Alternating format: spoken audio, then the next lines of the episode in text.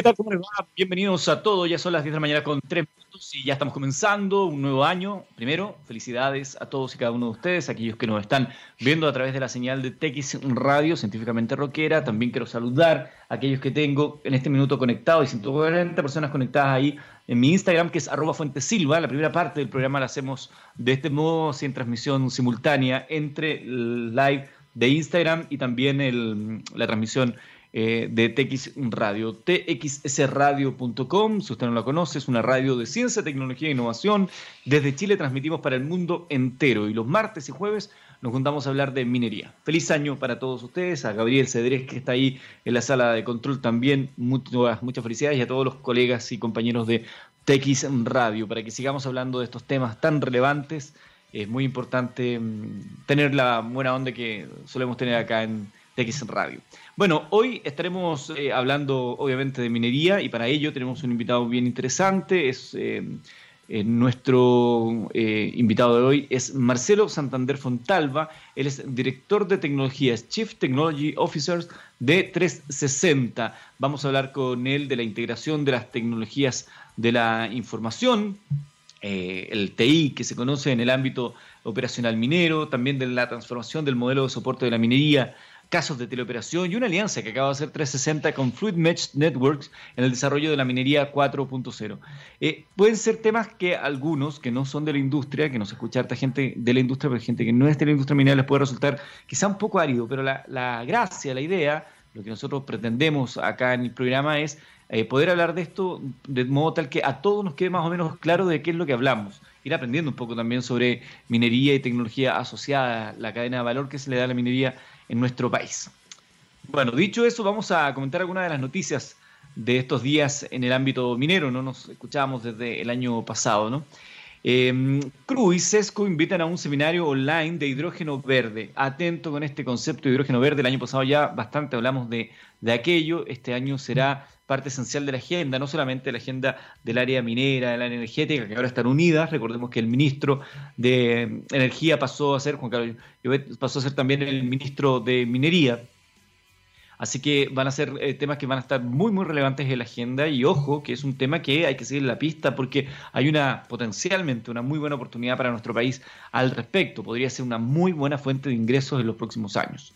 Bueno, la consultora CRU y el Centro de Estudios de Cobre y Minería CESCO realizarán el seminario online Hidrógeno Verde, una mirada transversal a las principales áreas de desarrollo. Esto será el próximo 13 de enero al mediodía de Chile y Argentina y a las 10 horas de Perú y Colombia. Si bien se trata de un mercado del hidrógeno que es incipiente, se espera que en el futuro sea muy relevante en ámbito de transporte como combustible, en la industria minera y también en fertilizantes como insumo clave para el amoníaco.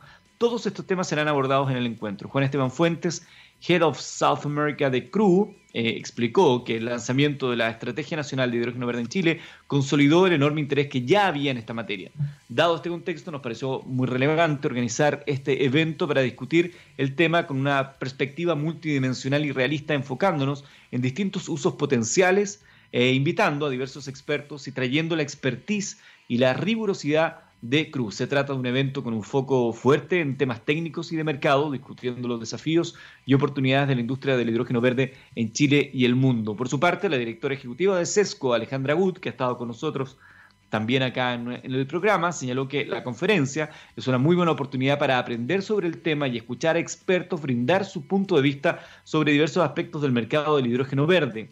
Adicionalmente, los asistentes van a tener la chance de interactuar entre sí a través de un chat, por lo tanto es una buena oportunidad de networking. Ya lo saben, entonces, este mm, seminario se realizará, es online, obviamente, el próximo 13 de enero al mediodía de Chile. Para los que están ahí conectándose, a lo mejor no han escuchado este concepto del hidrógeno verde, cuando se le pone verde, el apellido verde a la, a la generación del hidrógeno, primero que es un, es un combustible que es eh, bueno para el medio ambiente, bueno en el sentido que no, genera gases de efecto invernadero, solamente eh, es la descomposición del, agua de donde se obtiene. Y al agregarle verde es porque para su desarrollo se utilizan energías eh, renovables no convencionales. Y acá en Chile tenemos un potencial muy grande de aquello, por eso se dice que Chile, según la Agencia Internacional de Energía, Chile es el país que tiene las mejores capacidades competitivas del mundo para desarrollar el hidrógeno verde. ¿Y por qué sería tan relevante eso? Porque se dice que el hidrógeno verde podría ser el reemplazo natural del petróleo. Ergo, podríamos convertirnos en un productor del petróleo del futuro en, el, en los próximos años. Ojalá que no nos quieran invadir a raíz de aquello. Otra noticia, eh, Pedro Damianich, que estuvo con nosotros hace muy poquito, fue reconocido por la AIA con el premio Radoslav Rasmilich 2020. La Asociación de Industriales de Antofagasta, AIA, anualmente reconoce en distintas categorías a las personas y empresas más destacadas de la industria regional y en esta versión fue galardonado por el premio Radoslav Rasmilich 2020 el vicepresidente senior de minería de Finning Sudamérica, Pedro Damianich. Eh, Damianich es antofagastino y posee una amplia experiencia en el sector industrial de la zona, así como un vasto conocimiento de las actividades del área minera y de las comunidades locales. Cuenta con más de 30 años de experiencia ligado a las más importantes empresas de la industria nacional minera. Además, mantiene un extenso currículum profesional debido a sus estudios en Estados Unidos, Suecia y Reino Unido. Cabe destacar que la organización distinguió por primera vez a dos ejecutivos con el premio Radoslav Rasmilich 2020, ya que junto con Damianich fue reconocido la country manager de Albemarle, Helen Lenny Pesaño. De este modo, el próximo 14 de enero de 2021, la Asamblea General de la AIA, a través de una ceremonia que será transmitida por streaming, hará entrega de las condecoraciones correspondientes. Felicitaciones entonces a Pedro Damianich, que, insisto, estuvo con nosotros hace muy poco. Pueden revisar el programa completo en nuestra página web texradio.com. Continuamos con algunas noticias del ámbito minero cuando son las 10 de la mañana con 10 minutos. El IPI de noviembre de 2020, sector minero, se mantuvo como la única área con balances positivos. Dos de los tres sectores que componen el índice de producción industrial, IPI, registraron una disminución a partir de los datos entregados por el Instituto Nacional de Estadísticas correspondientes a noviembre de 2020. El índice de producción industrial disminuyó 0,7% en 12 meses debido a que dos de los tres sectores que lo componen presentaron descensos. Ante esto, el sector minero se mantuvo como la única área con balances positivos, ya que el índice de producción minera, IPMIN, el IPMIN en realidad, anotó un crecimiento interanual de 0,6 e incidió en, en 0,261 eh, esto como consecuencia de la mayor actividad registrada en dos de los tres tipos de minería que la componen. La minería no metálica creció 12,8%, aportando 0,6% eh, a la variación del IPMIN. Por el contrario, eh, como uno de los balances que más influyó en el resultado total, fue la disminución de 1,7% en 12 meses del índice de producción manufacturera, lo que incidió en menos 0,802 puntos porcentuales, PP, en el IP. Esto debido a la baja interanual de 16% de la fabricación de sustancias y productos químicos que incidió con ese menos 2,082 en la variación del IP eh, definitivo. Otra información que viene desde Australia, pero que eh, incide directamente en nuestro país, que la australiana Ecus apuesta a reactivar una mina en el sur de Chile. Recientemente la compañía anunció el primer recurso mineral de rasgo anteriormente explotado, Taitao tras anunciar el primer recurso mineral inferido del Rajo Taitao, que forma parte de proyectos de oro y plata Cerro Bayo, ubicado en el sur de Chile, la junior australiana Ecus Mining se prepara para presentar el estudio de reactivación de la mina de este año. Taitao, que en el pasado fue parcialmente explotado, eh, aloja 302.000 onzas de oro, equivalente con 2,5 gramos por tonelada de oro equivalente. Esta estimación de recursos minerales constituye la piedra angular para lograr un inventario de recursos significativo en lo que la compañía ve como un gran distrito productor de oro y plata, altamente prospectivo y probado, dijo recientemente el gerente de Ecus, John Baham. El recurso mineral de Taitao estaría ubicado a un kilómetro y medio de las instalaciones de procesamiento de Cerro Bayo. Otra buena información. Y finalmente, detectan 45% de cobre equivalente en yacimiento El Domo. Eh, Adventus Mining y Salazar Resources anunciaron los últimos resultados de perforación de 2020. Eh, han dado a conocer estos resultados correspondientes al yacimiento polimetálico El Domo, que forma parte del proyecto ecuatoriano Curipamba. Este jueves, las compañías indicaron que entre los resultados destacan 4,22 metros con 19,11% de cobre, 24,36 gramos por tonelada de oro, 10,93 de zinc, y otros eh, metales. A la fecha se han completado 1.573 metros de sondajes de los 4.960 metros planificados para convertir los recursos indicados en recursos medidos. En Curipamba, ambas compañías apuntan al desarrollo de una mina a rajo abierto con una vida útil de 10 años, manteniendo el desarrollo subterráneo como una opción a futuro. El estudio de factibilidad estaría listo durante el cuarto trimestre del 2021. Informaciones que vienen desde Ecuador entonces en esta minería del mañana. Estimados amigos, vamos a la música y luego ya seguimos conversando acá en TX Radio Científicamente Rockera. Son las 10 de la mañana con 13 minutos. 10 de la mañana con 20 minutos en vivo para aquellos que están sintonizando Minería del Mañana, martes y jueves de 10 a 11. Y también pueden escuchar todos los programas porque van quedando alojados en nuestro sitio web no solamente este programa, sino que todos los programas que componen TX Radio Científicamente Rockera. Una presentación de 360, una organización que brinda servicios y productos en las áreas de comunicaciones industriales, automatización y tecnologías operacionales con más de 28 años de experiencia. Nacimos prestando servicios a la industria minera y nos hemos expandido a todos los sectores privados y públicos que abordan desafíos digitales complejos. Se definen como integradores tecnológicos enfocados en desarrollar funciones y soluciones alineadas con la estrategia digital de nuestros clientes. Ya estaremos hablando de 360 acá en Minería del Mañana. También quiero saludar a nuestros grandes amigos de Anglo American. Cuando miramos al futuro, vemos una compañía con un propósito claro. En Anglo American se han propuesto reimaginar la minería para mejorar la vida de las personas. ¿Y cómo lo están haciendo? Poniendo la innovación en el centro de todo. De esta forma seguirán impulsando y estando a la vanguardia de la industria minera, adaptándose, buscando mejores formas de extraer y procesar minerales usando menos agua y menos energía. El futuro está cada vez más cerca, Anglo American, personas que marcan la diferencia en minería. Y decíamos que vamos a hablar de 360, uno de nuestros auspiciadores y de los desarrollos que han venido eh, teniendo, las perspectivas que se ven a futuro y muchas cosas más de, tendencia para este año 2021. Es nuestro primer invitado de este año, Marcelo Santander Fontalva. Él es eh, Chief Technology Officer, CTO, el director de tecnologías de 360. Bienvenido, Marcelo. Gusto de saludarte acá en Minería del Mañana. Muchas gracias, Eduardo. Eh, feliz año, eh, por cierto, eh, para la radio, para, para, ti. Que sea exitoso este año. Y muchas gracias por, por, invitarme a tu programa. En primer lugar, muchas gracias también a través tuyo, a 360, por confiar en el proyecto y ayudarnos también a, a, mantener esta ventana para hablar de minería. personalmente creo que es un tema apasionante, una industria gigantesca acá en nuestro país, la, una industria de talla mundial y, siento que de pronto hay muy poco conocimiento en general, ¿no? Aquí este programa lo ve mucha gente de la industria, pero también gente que no es de la industria. Y hay un desconocimiento, hay mucho mito todavía, verdades medias, verdades ocultas, como para utilizar el título de una teleserie, eh, dando vuelta, ¿no? ¿No crees tú eso?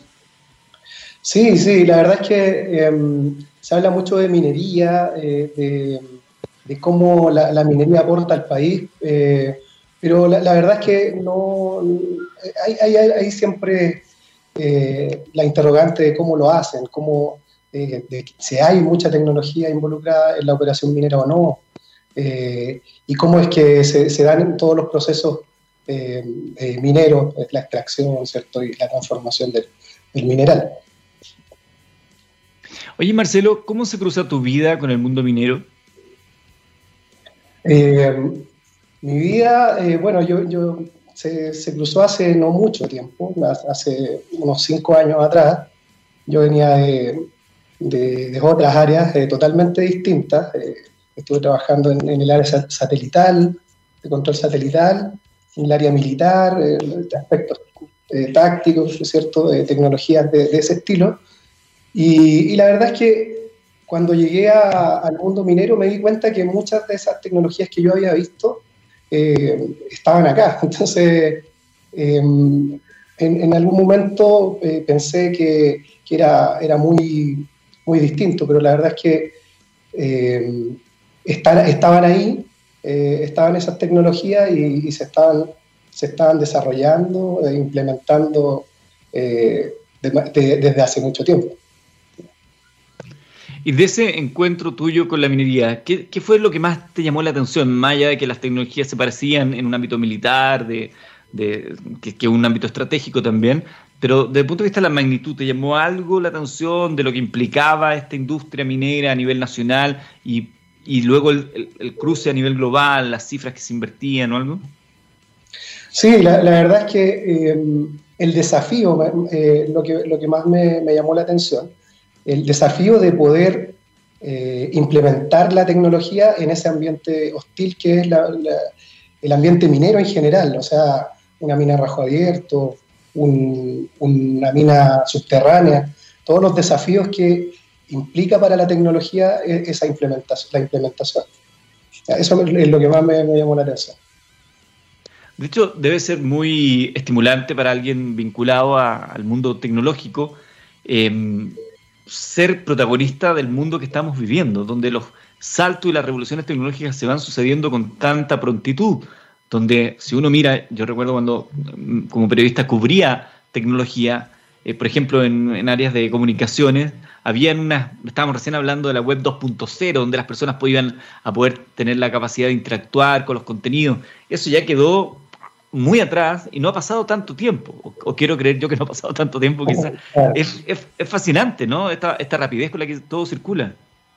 Así es, y en, el mundo minero eh, es, bastante vertiginoso. Cuando uno está eh, madurando una tecnología, ya apareció la otra y hay que inmediatamente actualizarse para poder eh, tener la claridad de cómo se va a implementar y cómo, cómo se va a, desarrollar en, los servicios que, que, prestan, ¿cierto? O, los sistemas que, que van sobre estas tecnologías. Hablemos de la integración de tecnologías de la información en el ámbito, ámbito operacional minero. ¿Cómo, ¿Cómo se va haciendo este cruce, esta suerte de, de, matrimonio, de amalgama entre estos dos mundos, de cara a lo que significa toda esta renovación de los procesos mineros desde el punto de vista de la digitalización? Bueno, e, es eh, bastante interesante esa, esa, convergencia que se produce entre, entre ambos mundos, eh, porque tienen sus diferencias. Entonces, si bien es cierto, esto ya venía desde hace tiempo, eh, este acercamiento de ambos mundos, principalmente dado por, por las, por las empresas que, que se dedican al, transporte, ¿cierto? O al control de la flota, por ejemplo. Eh, ya, ya se venía dando, o sea, eh, esta, esta unión de ambos mundos donde por un lado se necesita adquirir datos de sensores, ¿cierto? En, un equipo, un vehículo, por ejemplo, el control del mantenimiento y eh, volcarlo sobre una red sumamente estable y, que los datos se garantice la, la, transferencia de estos datos para un posterior análisis y darle el valor agregado. Y ahí en ese, en ese proceso, ¿dónde crees tú que hemos encontrado los, caminos con más ripio, la, parte más, más compleja? ¿Dónde hay que el, diente con mayor detención? Eh, yo creo que el desafío más grande ahí tiene que ver con entender la operación. Hay que entender la operación en profundidad para poder eh, acercar ambos mundos, primero. Porque el, mundo de tecnologías de la información, el mundo TI, eh, está bastante estandarizado y funciona súper bien en ambientes controlados como data center, ¿cierto? Donde un, servidor está conectado a la fibra óptica, a un cable permanentemente y nadie, eh, no hay mucho movimiento en ese, sentido. En cambio, eh, llevándolo a la operación, ya los data centers no, no, son tal cosa.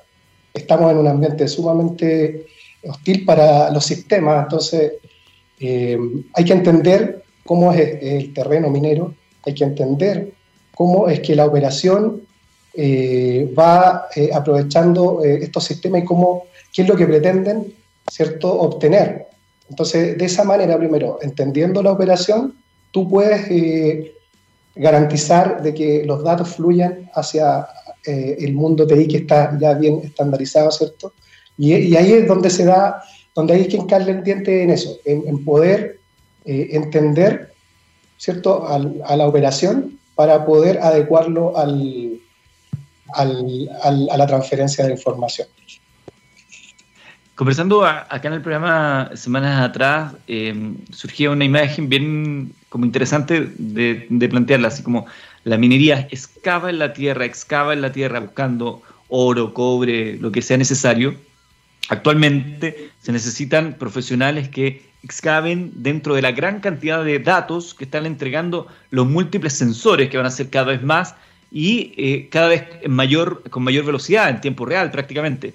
¿De qué manera empezamos a hacer esa minería de datos para buscar también eh, soluciones inteligentes en el desafío minero, que impliquen seguridad para los trabajadores, mejores la producción, etcétera, etcétera. ¿Estamos capacitándonos en aquello acá como país, digo?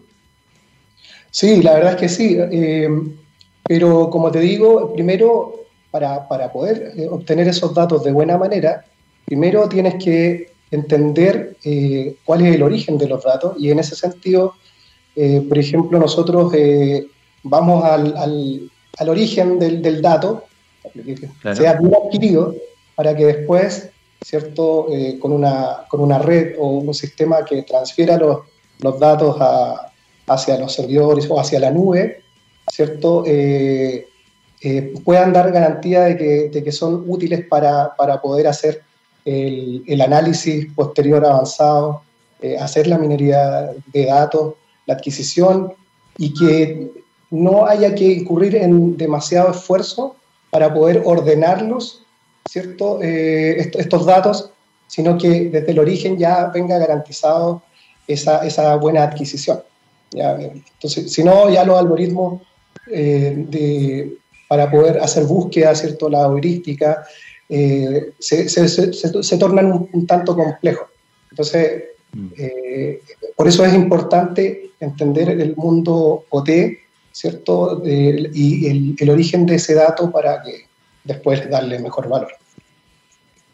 Estamos conversando con Marcelo Santander Fontalva, él es director de tecnologías de 360. Marcelo, dentro de esto que estamos hablando, dentro de las proyecciones, ¿con qué, cuánta ilusión pones tú en el desarrollo de las redes 5G eh, en términos de mm, operación minera? Mira, la, verdad es que eh, eh, es 5G eh, va, lo que, lo que yo creo es que va a aportar de manera significativa a, a, esta, a esta transformación que, y a lo que está buscando la minería hoy en día, de, de poder juntar eh, estos mundos hoy día están un tanto separados todavía. por un lado, las la redes de movilidad, por otro lado, las redes de, de Internet de las cosas, ¿cierto? Y con la, la erupción de, 5G, estos mundos se juntan. Pero el desafío ahí está en poder eh, garantizar que esos datos lleguen de buena manera. 5G eh, da garantías de eso. Hoy día están un tanto disgregadas las cosas, pero con 5G estos mundos se van a juntar eh, y van a, vamos a poder tener una gran cantidad de datos garantizados en movilidad, sobre todo, que es súper importante en, minería, y que los datos, a diferencia de lo, que conversaba anteriormente, sacarlos desde un dispositivo fijo, eh, en, el, en, el, ámbito minero no es tan trivial porque tienes que sacarlo de, camiones que están moviéndose en medio del rajo, ¿cierto? Una pala que, que está eh, escondida bajo 15 metros de repente bajo el banco, sacando mineral, y, y, algo, no, no es, esto no es magia, las antenas tienen que recibir esa, eh, eh, la señal inalámbrica porque no hay cables que interconecten estos dispositivos. Entonces, 5G tiene eh, las distintas capas de, la, de, la, comunicación, garantiza ciertas cosas que, nos van a ayudar finalmente. Con un paréntesis, ¿qué te, qué te parece? recientemente en, algunos países de Europa se empezó a acusar a las antenas 5G de ser responsables de la transmisión del COVID y hubo ataques a antenas eh, transmisoras de 5G. ¿Qué te parece ese tipo de cosas? ¿Te, llama la atención? ¿Te, te, da risa? ¿Te preocupación? O sea, sí, causa un poco de, risa, pero la verdad es que em, como la tecnología avanza eh, de manera vertiginosa, a veces eh, la gente no se entera de, qué, ha pasado desde, desde 2G hasta, hasta LTE Advance y 5G eh, todo lo que, lo que ha pasado entre medio y cómo eh, eh, opera eso. Entonces hay mucha interrogante, hay mucho desconocimiento que uno porque está en el mundo tecnológico lo entiende, pero la mayor parte de la, de la gente no, no es así. Entonces por eso es que muchas veces cobran relevancia ciertas, ciertas planteamientos relacionados a, cómo afecta la tecnología. Y otra, otra pregunta como, así como una anotación al margen dentro del ámbito minero, porque eh, muchas personas, no solamente en el ámbito minero, sino que también en todos los ámbitos eh, productivos, y que están leyendo un poquito más allá, ven con cierto temor la erupción de las máquinas, de los eh, algoritmos, de la inteligencia artificial, del machine learning, incluso de la robótica en algún momento, que los podría dejar desplazados en términos laborales y sin capacidad de una reconversión relevante. Eh, Harari, en su libro de Animales de 12, creo que era que explicaba que eh, antaño aquel que manejaba eh, un carruaje tirado a caballos tenía una capacidad de convertirse después en chofer de automóvil mucho más rápida porque la brecha era más corta. Aquí es una brecha contundente. ¿Cómo ves tú ese desafío de la instalación de las personas dentro de esta revolución tecnológica de la digitalización de la minería y de otras, de otras faenas? Yo creo que eh, acá es sumamente importante que, entender que esto, em, la, tecnología siempre tiene sus pros y sus contras, pero eh, si hay algo que nos enseñó el 2020 es que tenemos que, transformarnos, tenemos que estar en constante cambio debido a, toda la, eh, a, todo lo que pasó en este caso, pero pero en, cuanto a la tecnología, hay que ser eh, flexible y, entender que hay que transformar, hay, las universidades tienen que transformarse en, su, en sus mallas curriculares, ¿cierto? Para poder eh, tener eh, en un futuro especialistas y profesionales que, que, puedan abordar estos nuevos desafíos. Y eso tiene que ser rápido, ya no, no, no, hay, no hay mucho margen para, para, para especular. Así que yo creo que ahí está la clave para poder abordar eh, el, tema de la tecnología que se acerca tan, tan rápidamente. Estamos conversando con Marcelo Santander Fontalva, él es eh, director de tecnologías de 360. Vamos a hacer una pausa musical junto a los Ramones y este corazón envenenado Poison Heart y ya seguimos conversando de tecnología. También me gustaría que habláramos de esta alianza que tienen con Fluid Mesh Network para el desarrollo de la minería 4.0. De eso y más al regreso de la canción, suenan los monchitos Poison Heart. 20 minutos faltan para que sea las 11 de la mañana. Estamos en vivo. Esto es Minería del Mañana a través de TX Radio científicamente rockera. Y señalo esto que estamos en vivo porque, claro, tenemos dos emisiones en vivo, martes y jueves a las 10 de la mañana, pero también tenemos luego para aquellos que nos escuchan a través de nuestros podcasts en las diversas plataformas y particularmente en nuestra página web www.txsradio.com, donde podrán disfrutar este y otros programas. Tenemos de todo lo que usted quiera en ámbito científico, tecnológico, de innovación, lo va a encontrar acá en TX Radio. Estamos conversando el día de hoy con Marcelo Santander Fontalva, él es eh, director de tecnologías CTO, Chief Technology Officer de 360. Marcelo, em, estamos hablando de la irrupción tecnológica en el ámbito minero, que es parte del, trabajo que hacen ustedes en 360, pero déjame hacer otro, otro paréntesis que me parece a mí muy interesante desde el punto de vista de, los desafíos tecnológicos, ¿no? Cuando uno está en tecnología, a mí me ha tocado como eh, reportero de, de tecnología desde hace tiempo, para ti que estás ahí en el, en el día a día, en, esa primera línea de, conocimiento, el no perder la capacidad de asombro respecto a las cosas que van ocurriendo. Y a mí me pasa, por ejemplo, que el otro día vi cómo eh, los desarrollos de robótica de Boston Dynamics tenían ya unos eh, eh, autómatas humanoides bailando y bailaban mucho mejor que varios de los que yo conozco. Y uno dice, hasta, qué increíble cómo va avanzando todo esto. Yo no sé si a ti te pasa de pronto que uno cree haberlo visto todo y te sorprenden con algo nuevo. Sí, sí, o sea, la, tecnología nos, va sorprendiendo eh, a diario. Eh, yo sigo muchas, muchas de, eh, de los perfiles de, en, Instagram, en, Twitter de, muchas empresas de tecnología. Me interesa el ámbito espacial también ahí con SpaceX, lo que ha logrado hacer SpaceX es mm. espectacular, lo que lograron el año pasado y con Boston Dynamics también, o sea, cada, cada vez eh, salen con algo nuevo, una, una, mejora sustancial a lo que tenían anteriormente y, y, la verdad es que, claro, uno siempre se está asombrando y eso, eso la verdad es que, es gratificante. Que además esta, esta, esta cuestión de eh, tener un desafío, es como una cartita nueva bajo la manga siempre. Tú mencionas a SpaceX, nos vamos a salir un poquito del tema, que ya tiene un nuevo plan para eh, recuperar sus cohetes, que es capturarlos con la torre de lanzamiento. Eh, a propósito de lo que había eh, ocurrido días atrás, ¿no? Cuando tú dices, esto hasta aquí no llegó, esto va a ser un, un tropiezo grande en la carrera civil espacial, ¡pum! Carta nueva. Es, es fabuloso la capacidad de creación, de emprendimiento, de desarrollo, de innovación que tienen.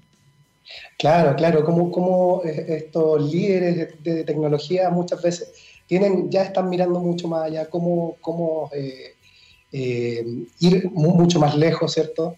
Eh, pero a la par avanzando súper seguro en, lo que, en, el presente. Entonces, y es por eso que nos encontramos con eso, que la reutilización de cohetes ya es un, es un hecho, ya no, no los, los, pueden recuperar sin problemas. En 2016 no, no era así, en 2015 tuvieron problemas, entonces eh, después uno se asombra que en un, par de años ya eh, es parte de, una rutina que tienen.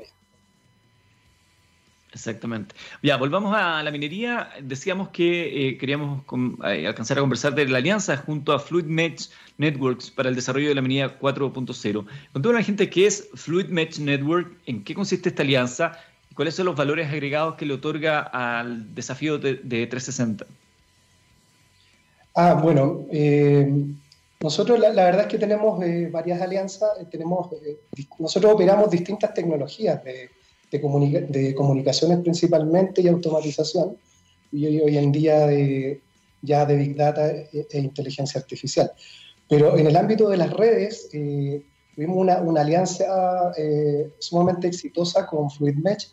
Veníamos tratando de implementar algún piloto en minería desde hace desde fines de 2018 y, y ya eh, en 2020 pudimos concretar eh, una prueba conceptual, pero ya con, con perforadoras operacionales. Eh, implementamos su, su, tecnología que, que, se basa principalmente en, en MPLS, ¿cierto? que es un, se utiliza mucho en las redes cableadas, que es un protocolo eh, que garantiza tener bajas latencias o, tiempos de respuesta, ¿cierto?, entre, un y otro, eh, y la pérdida de paquetes también eh, sin pérdida de paquetes, y, y, garantizar la movilidad. Esa, esa, es como el fuerte de Fluid Mesh.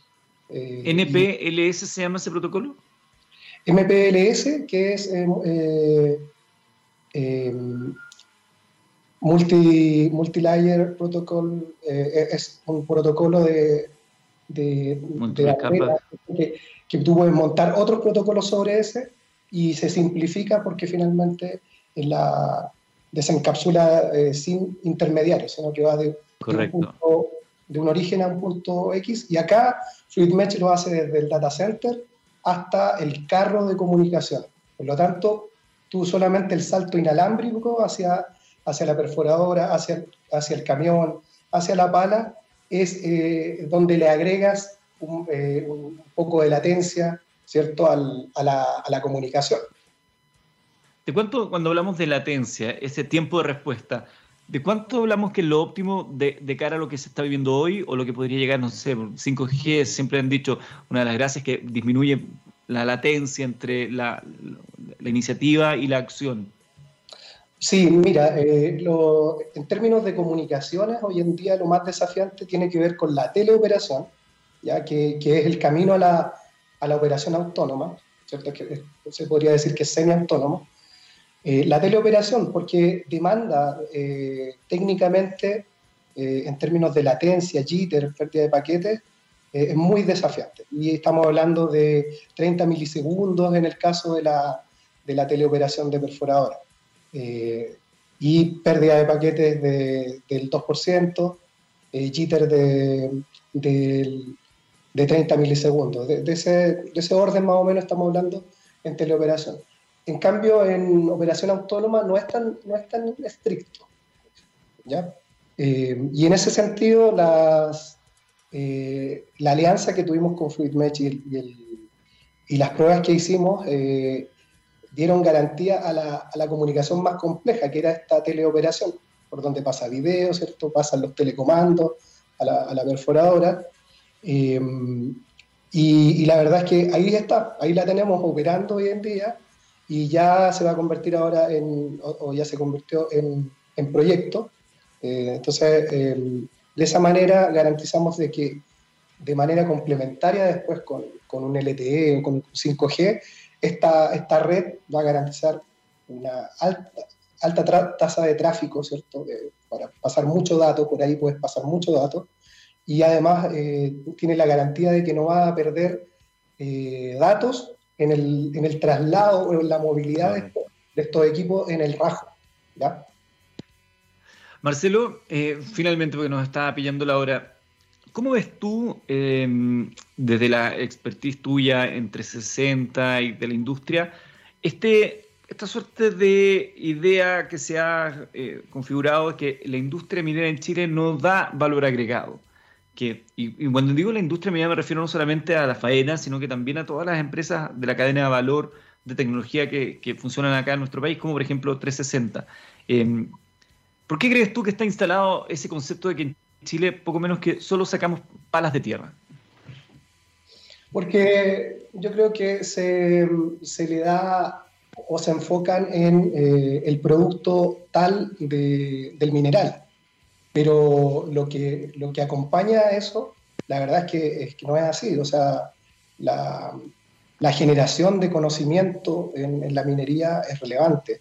La, generación de, masa crítica de, de, profesionales que aprenden la tecnología que, que se utiliza en minería eh, es, es, sumamente relevante. Entonces, ese aporte eh, de la minería yo creo que es el, el, que normalmente no se ve y se, siempre se, se, mira hacia a la transformación del mineral. Pero en tecnología, sin duda, eh, sí se logra en minería. ¿Las industrias de tecnología chilena eh, están disponibles para competir globalmente? Sí, yo creo que sí. Yo creo que estamos a la, a la vanguardia eh, hacemos cosas eh, por, por, por, nuestro lado, no, no, no, importamos tecnología muchas veces. La innovación es parte de, de, las empresas de tecnología que operan en minería, se están transformando habitualmente, nosotros lo hemos hecho así, generamos un, ecosistema para que, para que nuestros técnicos, nuestros ingenieros se estén capacitando en temas muy específicos generen eh, oportunidades de, ideas de innovación que solucionan eh, problemas del día a día. Eh, entonces, en, ese sentido, la, la, minería sigue, sigue aportando. Marcelo Santander Fontalva es director de tecnologías de 360. Muchas gracias Marcelo por habernos acompañado el día de hoy en Minería del Mañana. Ha sido un gusto poder hablar contigo de todos estos temas tan interesantes, tan relevantes que nos, gustan tanto, ¿no? De además, como estamos empezando un año, uno tiene tanta ilusión de lo que va a ser este año, ojalá que El primer, yo me acuerdo los primeros días de enero del 2020 teníamos tanta ilusión y mira, mira cómo nos pagó.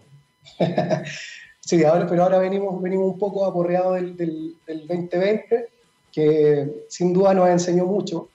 Así que yo creo que por lo mismo estamos en mucho mejor pie para este, para este año, para poder afrontarlo de mejor manera. Eh, Exactamente. Así que, bueno, yo te, yo te agradezco. también felicitar a la, a la radio por, por, esta difusión de la ciencia y la tecnología que tan importante en nuestro país que no, no, no tenía cabida muchas veces. Eh, los programas estaban ahí como, como muy aislados, ¿cierto? Y, por eso, bueno, felicitaciones a, a todos ustedes. Muchísimas gracias, Marcelo. Eh, bueno, estimados amigos, nosotros nos vamos a despedir musicalmente el día de hoy, eh, agradeciéndole nuevamente a Marcelo Santander de 360 que nos ha acompañado, a Gabriel Cedrés que está en la sala de control y nos vamos a ir musicalmente con Stone Temple Pilots. Esto se llama Sex Type Thing. Muchas gracias a todos, que tengan un excelente día. Nos juntamos el día jueves a las 10 de la mañana en Teque Radio Científicamente Roqueras. Cuídense.